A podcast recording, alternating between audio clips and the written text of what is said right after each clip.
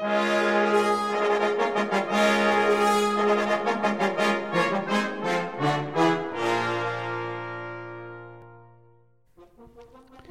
à tous, bienvenue sur Cuivre la Française. Je suis Adrien Jaminet, fondateur de AJ Atelier des Cuivres. Avec ce podcast, je vous propose de rencontrer ensemble les acteurs du monde des cuivres pour comprendre leur parcours, leurs envies et leur personnalité.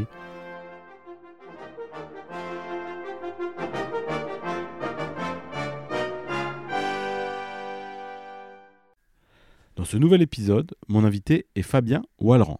Nouveau professeur de tuba au CNSM de Paris, il nous raconte son parcours et sa vie à l'Opéra de Paris.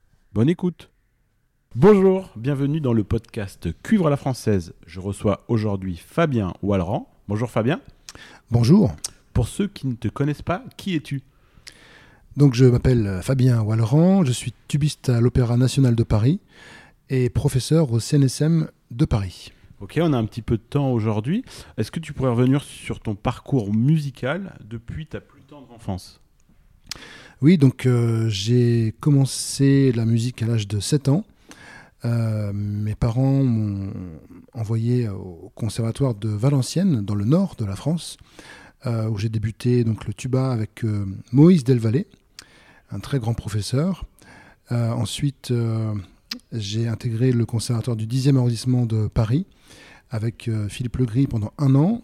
Et ensuite, je suis rentré au CNSM de Lyon dans la classe de Melvin Culbertson. D'accord. Euh, au CNSM, euh, donc à l'époque, Mel Culbertson, c'est un grand, grand tubiste. Tu peux nous en parler? Comment toi l'as-tu rencontré? Est-ce que tu l'avais rencontré avant de rentrer ou, ou, ta première rencontre a été au conservatoire? Et puis tu peux nous parler un petit peu de son enseignement parce que je crois que c'est un grand monsieur du tuba. Oui, alors euh, effectivement, euh, c'était un très très grand monsieur du tuba qui nous a malheureusement quittés. Euh, je ne l'ai pas rencontré avant, malheureusement, mais je l'ai rencontré donc directement au CNSM quand je suis rentré. c'était une personnalité hors pair, vraiment, un peu hors norme, qui ne rentrait pas forcément dans toutes les cases, on va dire, mais qui, qui transmettait vraiment des choses extraordinaires. Pour des gens qui ne le connaissent pas, tu pourrais le définir qui il était, euh, d'où il venait. Donc, il, était, il était américain, mais, mais quel était son parcours Comment il est arrivé en France Pour les gens qui ne le connaissent pas, en parler un petit peu de lui? Oui, alors Mel Culbertson, euh, déjà son, ses origines, effectivement américain, euh, issu des, des, Indiens, hein, des Cherokees, il me semble, si je ne fais pas d'erreur. Euh, il était donc de la région de West Virginie. Et euh, il est arrivé en France euh, après avoir étudié avec certains professeurs américains comme Harvey Phillips, Arnold Jacobs. Et il est arrivé en Europe d'abord. C'était son premier poste en Europe, en Hollande. Il a travaillé aussi avec l'orchestre de, de, Berlin, avec Herbert von Karajan. Et il est arrivé en France euh, pour euh, intégrer l'orchestre philharmonique de Radio France dans un premier temps. Euh, et ensuite, il est allé à l'orchestre national de Bordeaux-Aquitaine. il avait été invité à l'époque par le chef d'orchestre Alain Lombard. et dans la même année, il est arrivé au CNSM de Lyon comme professeur de tuba. voilà. D'accord. Et euh, donc maintenant, parle-nous un peu plus de son enseignement. Qu'est-ce que tu as appris avec lui euh, euh, Donc comment se passaient les cours à l'époque à Lyon Voilà, raconte-nous un peu cela, ton parcours à Lyon. Alors l'enseignement de, Mel Culbertson était vraiment, encore une fois, extraordinaire. C'est le mot, vraiment extraordinaire, puisque pour moi c'était vraiment quelque chose de, très très nouveau, de, de ce genre de cours où on n'avait pas forcément de, de, programme précis, d'horaire précis. Euh, c'était vraiment euh, très souple, euh, mais en même temps très très intense. C'est-à-dire que l'enseignement de, de, Mel Cubertson était basé sur, sur l'énergie, sur, sur le côté artistique, sur la recherche de la personnalité artistique de chaque étudiant. Vraiment, il ne souhaitait pas que tout le monde joue comme lui, mais euh, il disait toujours que voilà, un élève, c'est comme une, fleur qu'on doit faire euh, pousser, qu'on doit faire grandir, et euh, chaque fleur doit être magnifique. Et voilà, c'est pour lui, c'était vraiment important que de, révéler chaque personnalité de chaque étudiant. Et donc, son enseignement était vraiment basé là-dessus, hein, sur sur sa, transmission de, de l'école américaine de Arnold Jacobs notamment, avec beaucoup de travail sur la respiration, sur l'énergie, sur la posture aussi, euh, et bien sûr sur la musicalité, qui était vraiment, euh, je dirais, quelque chose de très important pour lui, de toujours euh, essayer de toucher le public, le jury, quand on préparait un concours notamment. il y avait toujours cette recherche de, de l'émotion dans le jeu, voilà, dans le son. Et donc on, continue sur, ton parcours. Quand tu étais euh, au, CNSM, j'ai vu que tu avais fait pas mal de concours internationaux. Tu peux euh, nous en parler euh, Comment tu les as préparés Comment tu les as vécus? Oui, alors la préparation aux concours internationaux, c'est vraiment quelque chose d'extraordinaire. c'est une période où on se plonge vraiment dans les œuvres, dans le travail intensif, technique, musical. Euh, voilà, c'est vraiment une, période euh, qui me manque quelque part parce que vraiment c'est une période où on se remet en question, où on travaille de manière euh, très très très physique. Vraiment, c'est c'est pour, pour, préparer pardon un, un, concours international. Souvent, on a 8, 9, voire 10 concertos à préparer. donc, ça demande vraiment une endurance extraordinaire et aussi une recherche sur l'interprétation, sur la musicalité, sur le son. Euh, c'est vraiment voilà, quelque chose qui est très bénéfique dans, dans, dans l'enseignement et, aussi dans, l'apprentissage. Et euh, justement, euh, parce que tu, es lauréat de ces concours, de certains concours, donc il y a Gabe Willer, Mark Nurkirchen. Alors, tu es, allé presque au bout, tu, tu as, tu as pas eu le premier prix. Est-ce que tu peux nous parler de, de, cela, cette réussite, mais quelque part peut-être aussi une, une frustration ou et qui, t'a peut-être aidé dans ton parcours euh, bah, dans, ton parcours musical. Oui, tout à fait. Alors effectivement, euh, Gabe Viller, Mark Neukirchen, euh, je suis allé très très loin à chaque fois, en finale. malheureusement, je n'ai pas gagné le, le, premier prix, mais avec le temps, ça reste pour moi des expériences où j'ai beaucoup appris, vraiment. Euh, de ces échecs quelque part, euh, même si euh, bien sûr à l'époque on m'avait dit non c'est super, c'est génial, tu sais, tu es finaliste, tu as le deuxième prix, tu as le troisième prix, c'est génial, c'est un très beau résultat, bien sûr, mais sur le coup on est quand même très très déçu d'arriver aussi près du but. Mais avec le temps, ça m'a permis aussi de comprendre pourquoi je n'avais pas réussi à, remporter le premier prix. Et ça m'a permis aussi de me remettre en question sur certains points, sur certains euh, euh, sujet que j'ai pu ensuite travailler. Euh, et d'ailleurs, quelques temps après, j'ai réussi à, gagner le concours de, l'Opéra de Paris. Donc je pense que ces pseudo-échecs ont été finalement bénéfiques. Tu peux justement nous parler dans quel contexte, bah voilà, quel concours, est-ce que tu as fait beaucoup de concours avant de rentrer, enfin de concours d'orchestre j'entends, hein, avant de rentrer à l'opéra et dans quel contexte ça s'est passé? Oui, alors c'est vraiment un grand souvenir pour moi, ces concours d'orchestre puisque avant de rentrer à l'opéra, j'ai participé à quatre concours d'orchestre euh, qui ont donc été des échecs, euh, même si ça fait encore une fois partie de l'apprentissage, de, préparer, de passer ces concours. Et au bout du quatrième concours, euh, où je n'ai pas gagné ce poste, j'étais un peu démoralisé et je me souviens d'une soirée, d'une fête de cuivre à Lyon où j'ai rencontré pas mal de, voilà, de musiciens d'orchestre, des professionnels. Et l'un d'entre eux a vu que j'étais un petit peu démoralisé et m'a dit T'inquiète pas, tu sais, moi j'ai passé 21 euh, concours avant de rentrer dans mon orchestre. Donc voilà. Et je me rappelle que à cette époque-là, ce, ce moment euh, a été très important pour moi parce que ça m'a remis un petit peu dans le bain de la motivation. Euh, et puis quelques mois après, je suis rentré à l'opéra. Donc euh, voilà, je, remercie, je remercierai toujours ce, collègue tromboniste euh, que je ne citerai pas, mais peut-être qu'il se reconnaîtra de m'avoir dit ça à l'époque. ça m'a vraiment remotivé. Et j'en parle souvent à mes élèves, d'ailleurs maintenant, quand je les vois un petit peu démotivés après un échec suite à un concours, je leur raconte cette anecdote. Et je trouve ça important de, de garder la foi et de rester motivé. Voilà. C'est bien, euh, super. justement, tu parles de tes, tu me fais des transitions sans que je pose la question, c'est super. Euh, tu peux nous parler, oui, donc à quel moment tu es devenu prof? Euh, Quelles sont été tes premières expériences? Donc parce qu'aujourd'hui tu, tu, es nouvellement prof au CNSM de Paris. Mais quelles ont été tes expériences? Je crois que tu as été au 13e, à Genève, mais, mais est-ce que tu peux nous parler de ça, cela? Oui, alors quand je suis rentré à l'orchestre de l'Opéra de Paris, on m'a proposé assez rapidement d'enseigner au conservatoire au CRR de Boulogne-Billancourt. voilà, où j'ai pu enseigner pendant 5 ans. Euh, et ensuite, euh, donc pour moi, c'était vraiment une, très bonne expérience, puisque j'avais déjà un petit peu enseigné dans le nord de la France, euh, dans des écoles municipales de musique, quand j'étais étudiant dans le nord de la France. mais c'est vrai que l'opportunité d'enseigner au CRR de Boulogne-Billancourt m'a donné une autre vision aussi de, l'enseignement, de haut niveau, je dirais.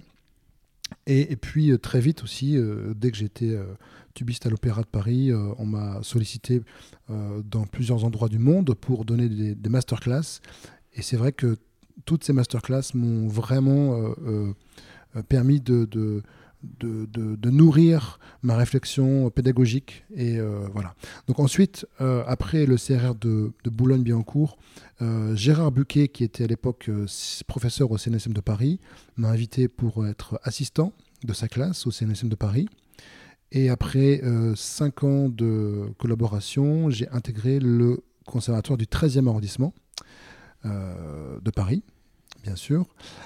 Et donc voilà. Ensuite, euh, quelques années ensuite, je me suis présenté à Genève, à la Haute École de musique de Genève, en Suisse, puisque le poste était libre, suite au départ de Monsieur Pillou, qui est donc parti à la retraite. Et j'ai remporté ce concours, donc j'ai intégré la, Haute École de musique de Genève, où j'ai enseigné pendant sept ans, avant de réussir, euh, il y a quelques mois, donc le, le, concours de recrutement d'un prof de tuba au CNSM de Paris. Génial. Et donc là, tu nous parlais euh, bah, des concours euh, bah, que, tu as fait, internationaux et d'orchestre. Donc aujourd'hui, c'est toi qui prépares tes élèves à, différents concours, que ce soit euh, bah, pareil, internationaux, orchestres, puis aussi dans leur cursus, euh, les différents points d'étape qu'ils ont. Tu peux nous parler euh, de, ton enseignement Qu'est-ce que tu aimes transmettre à tes élèves? Quelle vision as-tu de la, pédagogie? Oui, alors c'est une bonne question, très vaste, très riche. Mais déjà, enseigner, c'est transmettre. C'est une passion, je trouve. Et euh, on doit toujours se remettre en question pour essayer de tirer le plus haut possible, euh, tirer vers le haut les, étudiants, puisque l'objectif, encore une fois, c'est qu'ils puissent remporter des, concours ou bien des, postes. Et, donc, euh, ce qui est très important, c'est vraiment de, ressentir les choses, les, points forts, les points faibles de chaque étudiant pour essayer d'améliorer. Hein. C'est un petit peu, je dirais, je fais souvent cette comparaison. Euh, lorsqu'on va chez un médecin euh, avec euh, quelques problèmes et le médecin doit établir un diagnostic et puis fournir des, des, remèdes pour, pour, pour guérir. Et, je dirais, bon, quand on a des problèmes au tuba, on n'est pas malade, bien sûr, mais c'est toujours un peu un objectif, quand on est professeur, de déceler un petit peu les, les points faibles des étudiants et toujours donner des, voilà, des, exercices, des, petits filons euh, pour, euh, pour améliorer ces, points faibles. Euh, et surtout, je dirais, c'est de, les amener au plus haut niveau par l'épanouissement personnel. Voilà, de, essayer de, faire ressortir de chaque personnalité vraiment l'émotion, la, musicalité dans le son, dans le, phrasé. C'est quelque chose qui est très très important. D'accord, super. Et il y a un, un aspect aussi de ta carrière dont, on n'a pas parlé. C'est on n'a pas parlé de musique de chambre. Euh, je sais que tu fais partie de deux euh, super quintettes, deux quintettes de cuivre qui sont très euh, en, vogue en France et un peu dans le monde. Tu peux nous parler de ces deux quintettes? Alors évidemment, il y a ceux avec tes, tes, tes, compères de l'Opéra de Paris. Oui, donc avec le quintet de l'Opéra de Paris, donc on, a vécu déjà plus de dix ans de, concerts en France et à l'étranger. Euh, donc avec Marc Gojon et Alexis Demailly à la trompette, David Defiez au corps et, Nicolas Valade au trombone.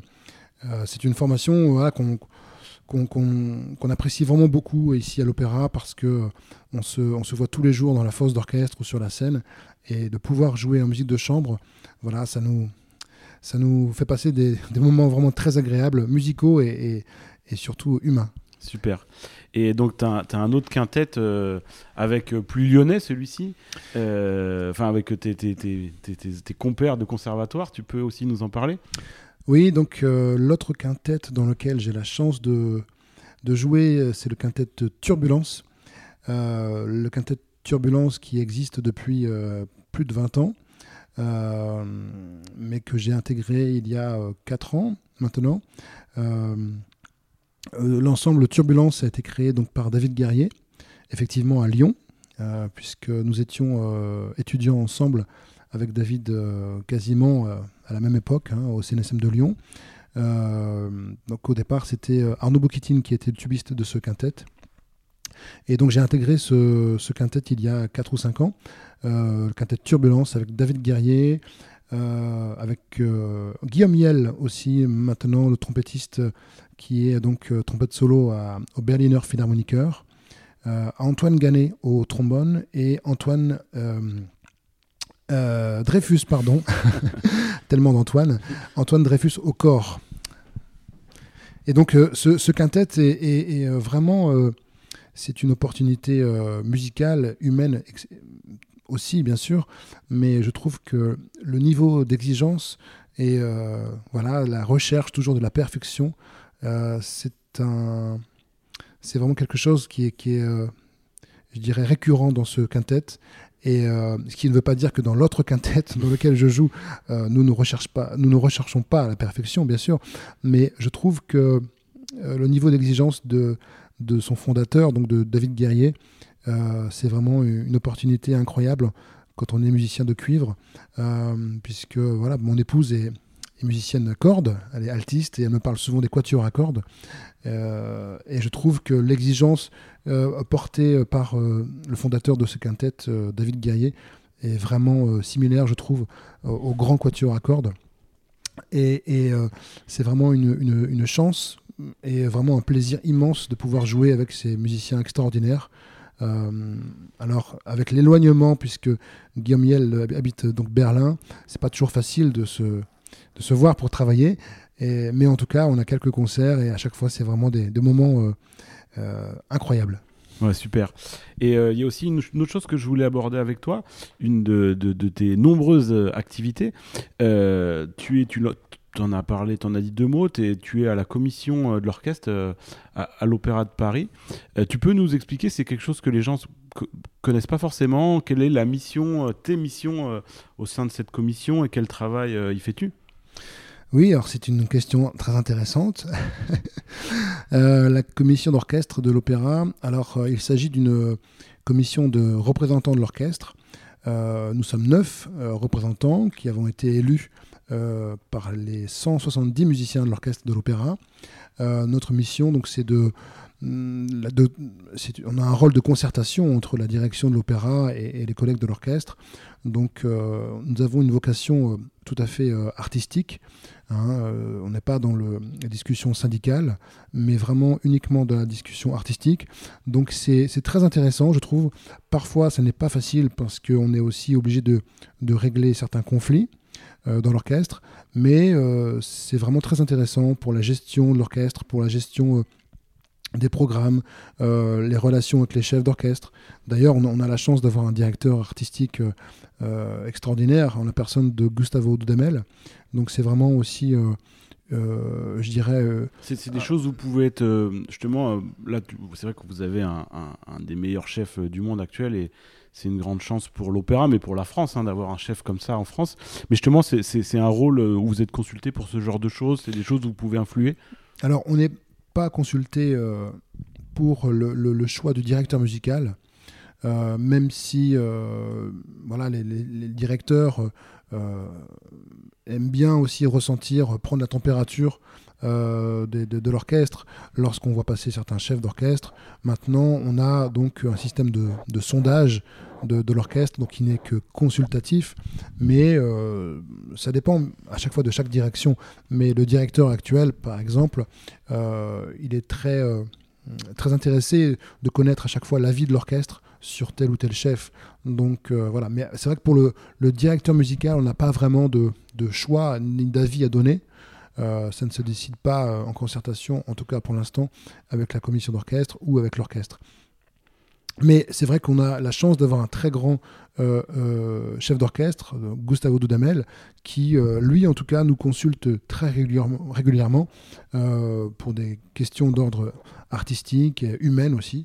Donc c'est vraiment un privilège, je trouve, d'être aussi proche d'une personnalité comme lui. Parce que, comme tu l'as dit, c'est vraiment l'un des, des, plus grands chefs d'orchestre au monde. Et c'est une chance pour nous et pour la France de l'avoir ici à Paris. Ouais, super. Euh, alors, comme tu le sais, euh, le podcast, il s'appelle Cuivre à la française. Qu'est-ce que cela signifie pour toi? Alors, cuivre à la française, c'est quelque chose euh, qui me fait penser au champagne, au foie gras. Désolé, j'en parle souvent, mais euh, pour avoir voyagé beaucoup, enfin pour voyager même encore maintenant beaucoup, euh, la France euh, représente certaines valeurs et un certain standing. Et lorsqu'on parle de cuivre à la française, je trouve que c'est important aussi pour nous, artistes, de, défendre cette, image. historique, hein, un petit peu, et de notre patrimoine aussi, des cuivres en France. On a eu la chance d'avoir bien sûr des, des très grandes personnalités qui ont contribué à cette renommée, comme Maurice André, euh, il y a quelques temps, bien sûr. Mais maintenant, nous avons aussi des, artistes euh, incontournables comme Michel Becquet, André Casalet, David Guerrier, Clément Saunier, voilà, et tant d'autres. Euh, donc c'est vrai que Cuivre à la française, c'est voilà, c'est une image, mais c'est aussi une couleur, je trouve, une couleur sonore, puisqu'on parle souvent de, de couleurs des, cuivres français. Et euh, je trouve que c'est important de, de, défendre cette image. Ouais, super. Et euh, maintenant, est-ce que tu peux nous parler euh, Alors, on, vient de voir toutes tes activités, c'est vrai que tu es, un garçon très occupé, mais comment tu organises tes journées de travail? Est-ce que tu as une journée type ou en effet, bah, tellement d'activités que c'est un peu au gré ou, ou, par rapport peut-être aussi à ton travail bah, personnel sur ton instrument? Oui, alors effectivement, c'est pas simple d'avoir une régularité, euh, puisque euh, l'activité à l'Opéra de Paris, par exemple, euh, c'est quelque chose qui est complètement tout à fait irrégulier, hein, puisqu'on a, on a des répétitions quasiment tous les jours, des spectacles, mais les, les, horaires changent toujours. Hein. chaque jour, ça change. Aucune semaine de l'année ne se ressemble. Donc, euh, c'est parfois un peu déstabilisant, mais en même temps, ça, donne euh, un côté aussi euh, très souple à la, vie, au, travail personnel aussi.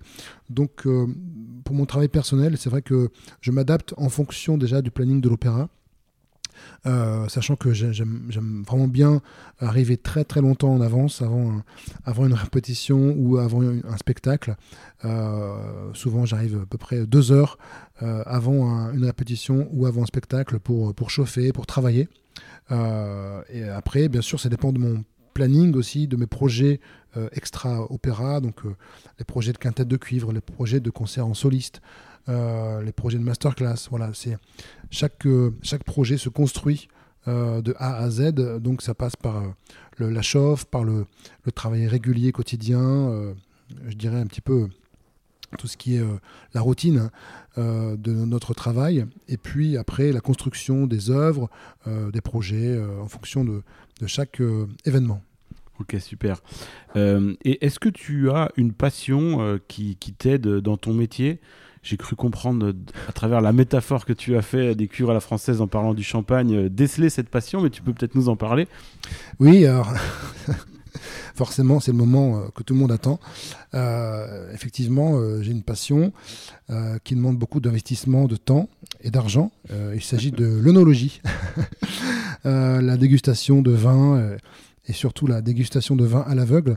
Donc c'est une passion que je partage puisque c'est une, une, passion avant tout de, partage. Vraiment, le, effectivement, c'est, c'est un, je dirais un peu un drapeau de, la France, hein, le, la dégustation, le vin, le champagne. Et c'est vrai que c'est une passion euh, que je partage avec des amis. Euh, et euh, Malheureusement, je n'ai pas beaucoup de temps pour le faire euh, régulièrement, mais euh, assez souvent, euh, j'aime organiser des soirées dégustation où on déguste à l'aveugle et on doit donc retrouver les cépages, la région, la couleur bien sûr, parce qu'on le fait vraiment à l'aveugle. Donc c'est vraiment très intéressant et c'est passionnant. c'est un petit peu voilà, quelque chose qui, nous permet aussi d'oublier un petit peu quelque part notre quotidien, avec modération, bien sûr. D'accord. Et, est-ce que c'est quelque chose qui, qui, parce que moi c'est quelque chose que je fais souvent moi dans mes recherches, enfin de, de son, etc. Je prends souvent cet exemple du vin, mais c'est quelque chose qui t'aide euh, dans, ton dans ton métier, euh, enfin dans ton métier peut-être peut-être dans l'enseignement, définir, je trouve des fois définir des couleurs de son, des sensations. Je trouve qu'il y a des choses assez euh, communes, parallèles. Oui, c'est une très bonne question. D'ailleurs, il existe maintenant aussi beaucoup de parallèles entre le, le, vin, la dégustation et la musique. Euh, d'ailleurs, j'ai un ami, euh, un pianiste euh, qui s'appelle Julien Gernet, qui a fondé un, qui a créé un projet qui s'appelle Vinophonie. voilà, c'est un très grand pianiste, Julien Gernet, qui, qui, qui a créé donc un, projet où il associe la musique au vin. Donc, en fonction de chaque œuvre, il va proposer la dégustation d'un vin ou d'un champagne. Et vraiment, c'est quelque chose qui, est, qui peut paraître, je dirais parfois, étrange mais lorsqu'on se plonge dedans, sans jeu de mots, euh, c'est vraiment très intéressant de, comprendre comment une œuvre euh, a pu être euh, conçue, sur sa puissance, sur sa finesse parfois, sur sa rondeur aussi. et on associe parfois certains termes aussi à la dégustation de, vin ou de champagne. Et c'est vraiment passionnant, je trouve.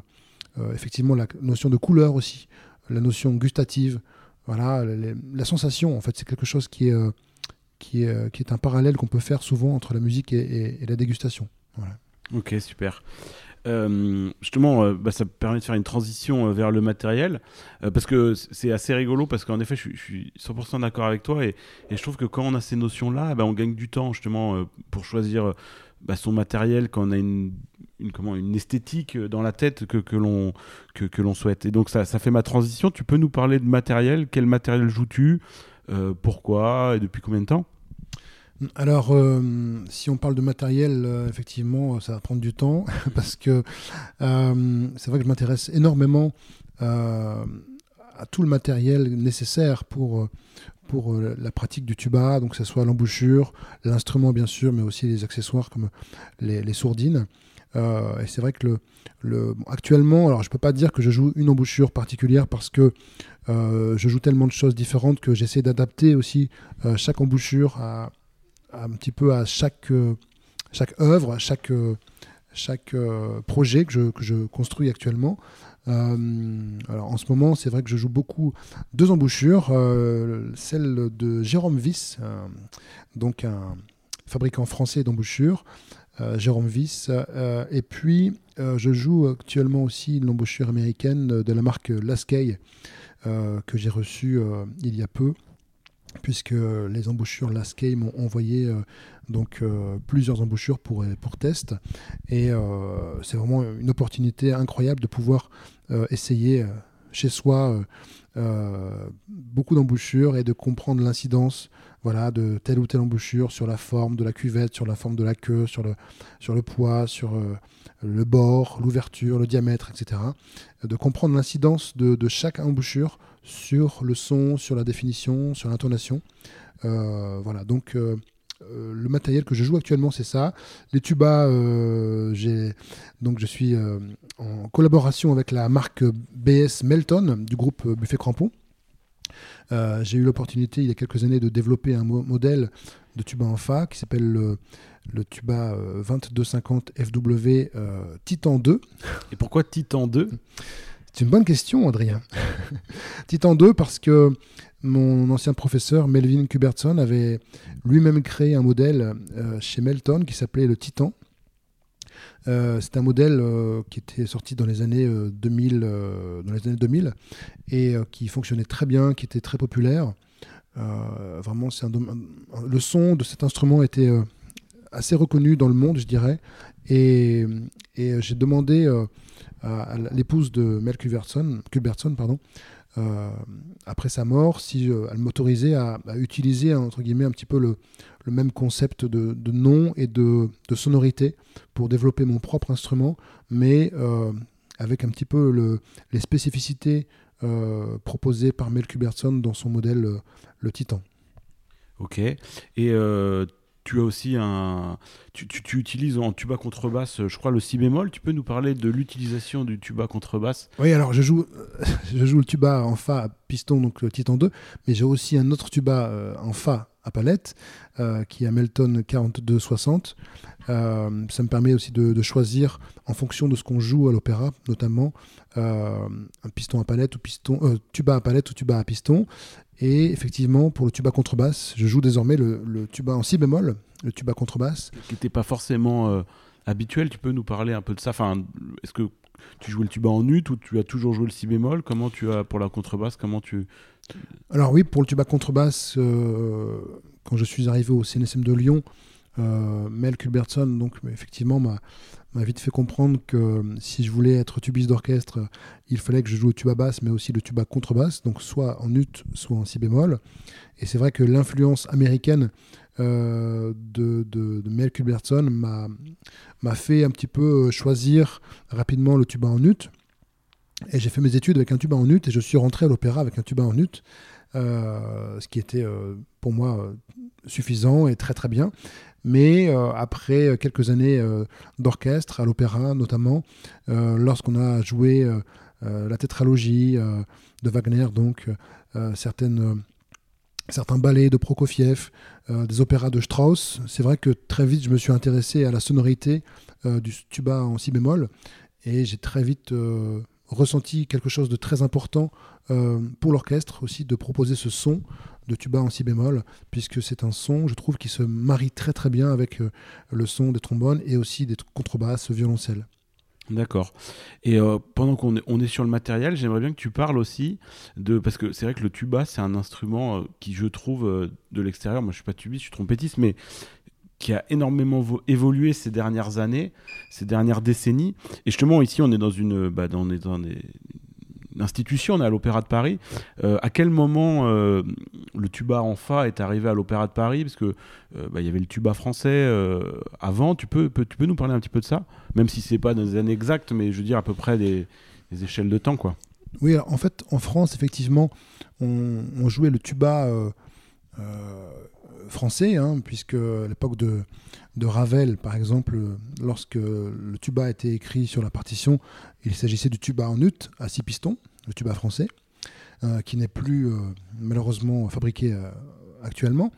Mais le premier tubiste, donc sauf erreur de ma part, mais le premier tubiste français qui a intégré le tuba basse en fa en France, c'était Monsieur Vaillant, qui était tubiste de l'orchestre de Strasbourg. Et donc si mes informations sont correctes et exactes.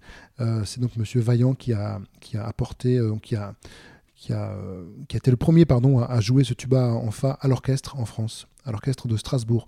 Et à l'Opéra de Paris ensuite, euh, Bernard Stakoviak, qui était mon prédécesseur, a lui aussi donc utilisé ce tuba basse en fa à l'orchestre ensuite, puis le tuba contrebasse. Et ça a été radical ou, euh, ou enfin dans le sens où quand je dis radical, c'est-à-dire que euh, est-ce que euh, sur certaines œuvres on continue à jouer le tuba français ou ça a été vraiment radical et le jour où on est passé en tuba basse, on est passé au tuba basse quoi. Alors je dirais que ça a été un petit peu un phénomène de mode, hein, comme beaucoup de choses.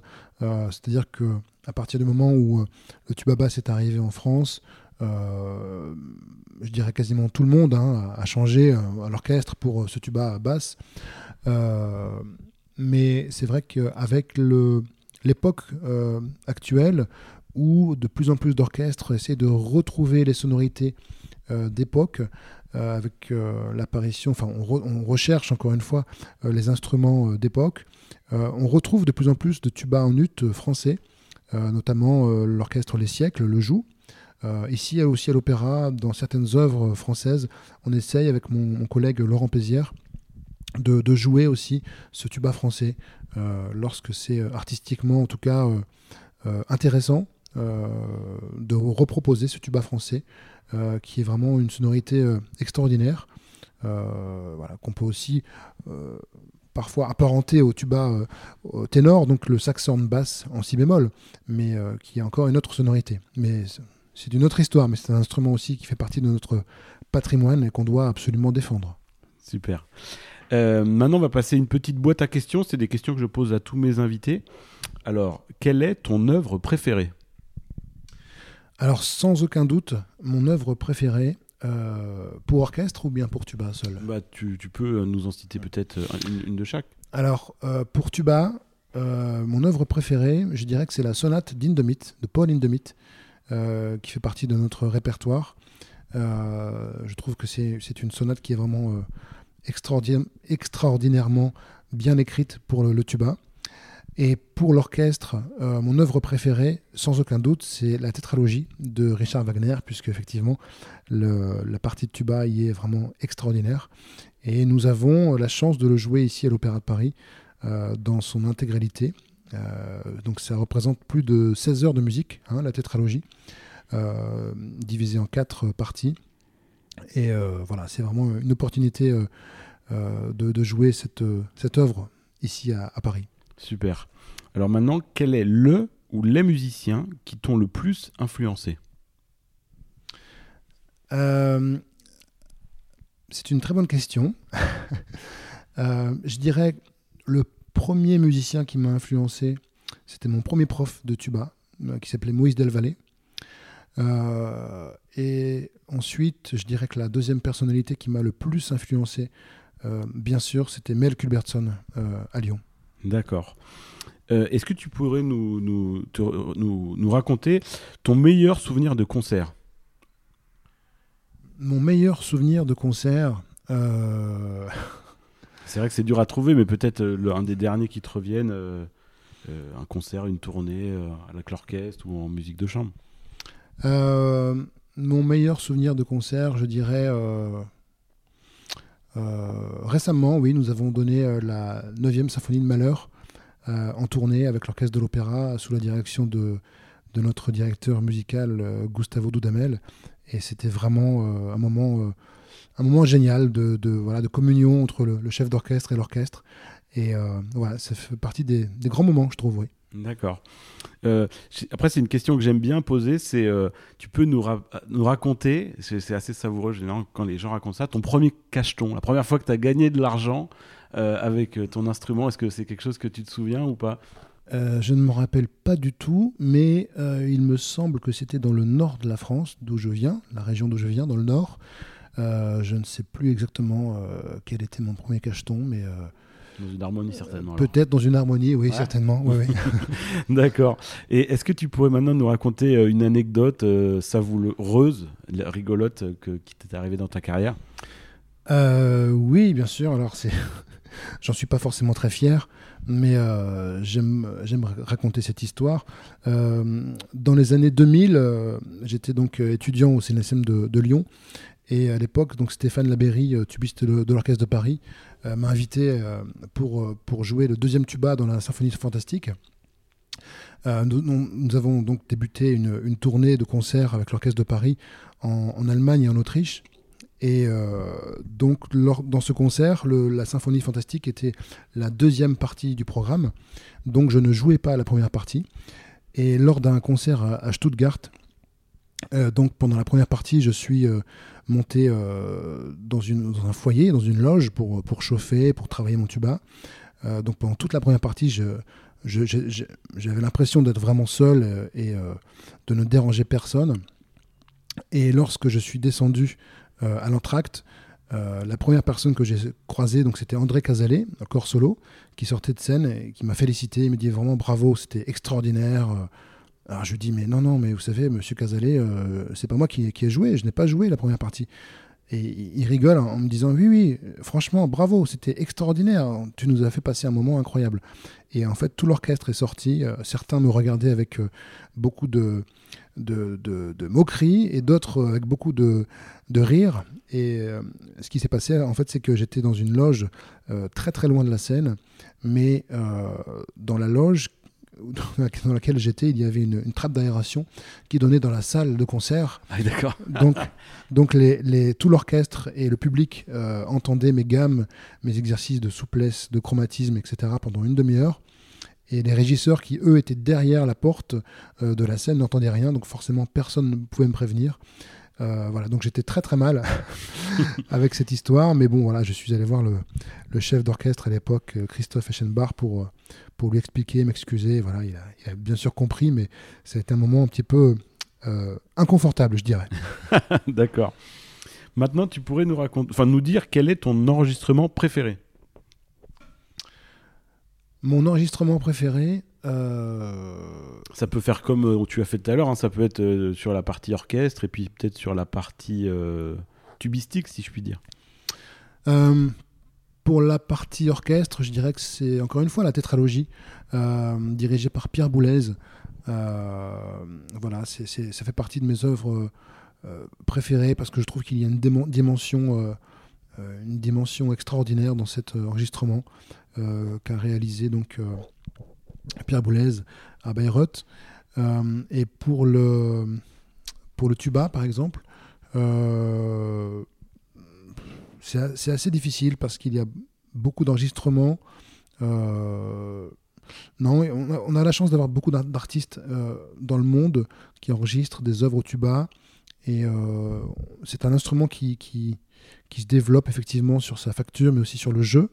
Je dirais que voilà, je, si je- si- il y avait quelques noms à donner comme ça, forcément, je, je parlerais de, de Roland Zenpali, de, de, de, de, de Sergio Carolino, qui sont des, des tubistes hors pair, et pour les Français aussi, bien sûr, Stéphane Leberry.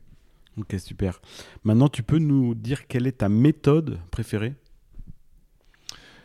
Ma méthode préférée, euh, c'est une très bonne question. Ma méthode préférée, je dirais que c'est la première que j'ai eue. Euh, c'est la méthode Wattel, pour ceux qui connaissent, avec un W comme Wallerand, euh, qui était la première méthode euh, avec laquelle j'ai commencé le saxhorn quand j'avais 8 ans, puisque c'était c'est une méthode très complète finalement. Voilà, c'est une méthode de saxhorn. C'était ma, méthode préférée. Voilà. Mais sinon, je peux dire que le Arban, ça reste aussi une valeur sûre. hein. Ok. Maintenant, le meilleur compliment que l'on t'ait fait Peut-être après un concert ou. Euh, le meilleur compliment qu'on m'ait fait. euh, Encore une fois, alors on va dire que je parle beaucoup de Wagner. Euh, c'est un chef d'orchestre donc qui m'a félicité après avoir joué Siegfried à l'Opéra de Paris. Un chef d'orchestre est venu me voir pour me dire qu'il avait ressenti beaucoup d'émotions et beaucoup de, choses très très fortes dans ce solo de Siegfried, qui est l'un des plus longs solos du tuba, puisque c'est un solo euh, qui, arrive au début du deuxième acte de Siegfried. Un solo qui dure euh, plus d'une page, une page et demie, à 60 euh, ou 55 à la noire, donc c'est vraiment très très lent, Euh, assez dur pour la respiration, pour le contrôle du son, mais vraiment c'est l'un des solos où on ressent le plus, je dirais, euh, les capacités euh, du tubiste à, jouer avec les couleurs, vraiment. C'est ce qu'a recherché euh, Richard Wagner. En tout cas, c'était vraiment pour moi l'un des plus beaux compliments qu'on puisse me faire après ce solo de, Siegfried. Voilà, un chef d'orchestre qui, est venu me féliciter pour ce solo. Ok, super. Maintenant, alors, question que je pose à chaque fois quelle question on ne t'a jamais posée et que tu aurais aimé que l'on te pose? Euh, la question. euh, oui, la question, là, je vois très bien la question euh, que j'aurais aimé qu'on me pose, oui. Alors, parce qu'on on parle souvent des, très bons moments, des très beaux moments, des grands moments aussi à, à l'opéra, par exemple, dans ma carrière. On ne m'a jamais posé la question du pire moment ou bien du moment le plus difficile à l'opéra. Voilà, c'est une question qu'on m'a jamais posée. Et si tu devais y répondre Euh, c'était euh, alors c'était pas euh, un moment difficile personnel, mais c'était un moment très fort. C'était après les attentats du 13 novembre, puisqu'on on était à cette époque en train de, de répéter avec le maestro Esa-Pekka Salonen à l'Opéra de Paris, à l'Opéra Garnier. Et euh, c'était un moment très très fort puisqu'on était dans un théâtre et euh, on venait de- d'entendre justement euh, toutes ces atrocités qui ont été commises donc dans Paris, dans certains théâtres, au Bataclan. et voilà, c'est un moment très très fort, puisque le directeur de l'époque, M. Monsieur Lissner, nous a réunis tous, techniciens, musiciens, coiffeurs, accessoiristes, administratifs. On s'est tous réunis sur la scène pour observer une minute de, silence. c'était un moment très dur, je trouve, au niveau de l'émotion, parce qu'on était dans un théâtre et on était, sur scène et on pouvait vraiment ressentir euh, euh, l'émotion voilà, de vivre quelque chose de très fort comme ça sur scène. Ok, merci pour euh, ce partage. Maintenant, aurais-tu des suggestions d'invités pour ce podcast Cuivre à la française? Oui, Emmanuel Macron. D'accord, super. Parce bah, que je trouve que voilà, non, je trouve qu'on est, on est toujours en train de parler de la, des cuivres et, de la France. Et euh, je trouve que ça serait intéressant d'avoir son avis aussi euh, sur la musique, la pratique de la musique en France. Mm. Euh, la pratique, donc, c'est la, pratique, bien sûr, des, des, musiciens professionnels, mais surtout la pratique amateur et, et, j'ai envie de dire la pratique à l'école, puisque les futurs musiciens de demain se trouvent actuellement à l'école. Et je trouve que ce serait important de, que M. Macron, euh, ce n'est pas pour faire de la politique, hein, mais, je trouve que voilà, si on pouvait avoir un soutien euh, de la présidence française pour, euh, pour les cuivres, bien sûr, mais pour la musique en général, qu'il y ait encore plus de musique à l'école, ce serait vraiment fantastique, je trouve. Super, bah, écoute, merci beaucoup Fabien d'être venu sur ce podcast et puis à très bientôt. Merci Adrien. Merci d'avoir écouté cet épisode. Si ça vous a plu, n'hésitez pas à le partager. Vous pouvez nous suivre sur nos réseaux sociaux, sur Facebook et Instagram, sur la page Agi Atelier des Cuivres. À bientôt!